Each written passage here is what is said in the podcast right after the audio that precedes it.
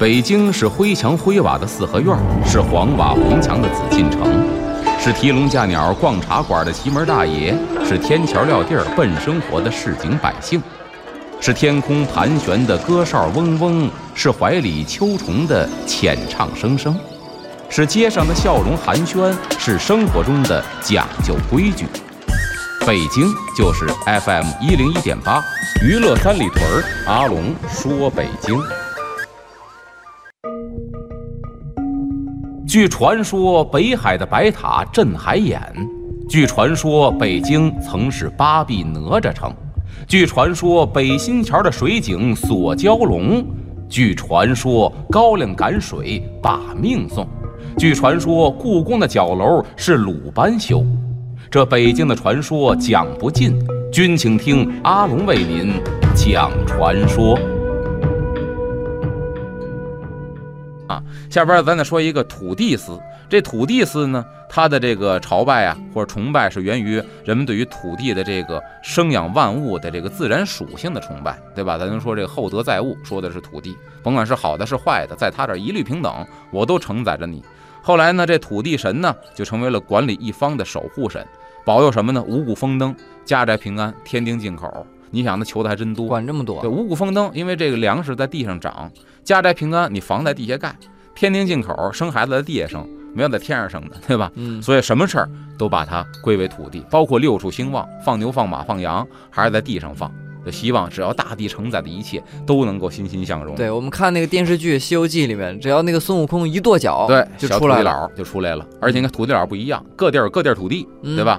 那么相传呢，说汉高祖刘邦被人追杀，他呢就逃难，途中呢非常的疲惫，就在一大树底下睡着了。不知不觉呢，这睡着过去之后啊，一个小蜜蜂飞过来就叮了他一下。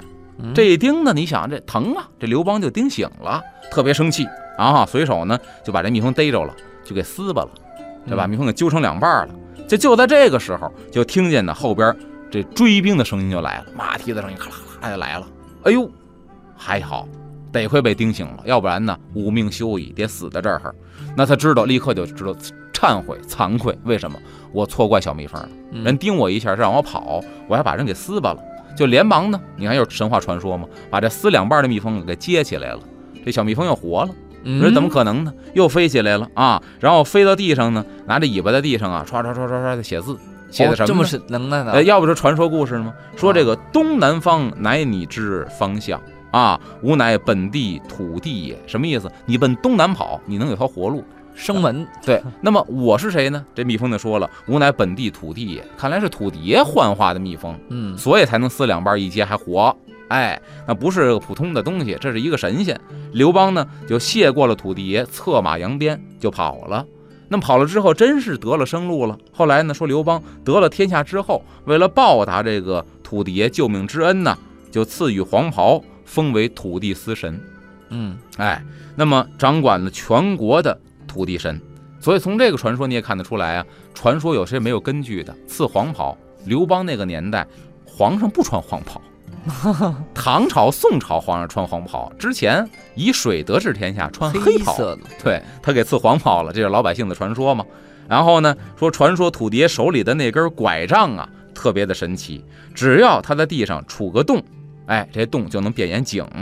说过去呢，老年人买了新拐杖干嘛呢？都得上这土地庙把这个拐杖给供在那儿，放一段时间，说沾着仙气儿。嗯啊，这根拐棍以后就经久耐用。而且使起来特别的顺手，所以呢，说这个东岳庙的土地司啊，以前有一个盛景是什么呢？这司里边可着墙角，码的全都是拐棍儿啊，定期之后再拿回去，哎，就是沾了仙气儿了。这是土地司的传说。那么今儿呢，咱这个东岳庙的传说就先讲到这儿啊，更多的精彩故事咱们下回再接着说了。好的，我们下期节目再见。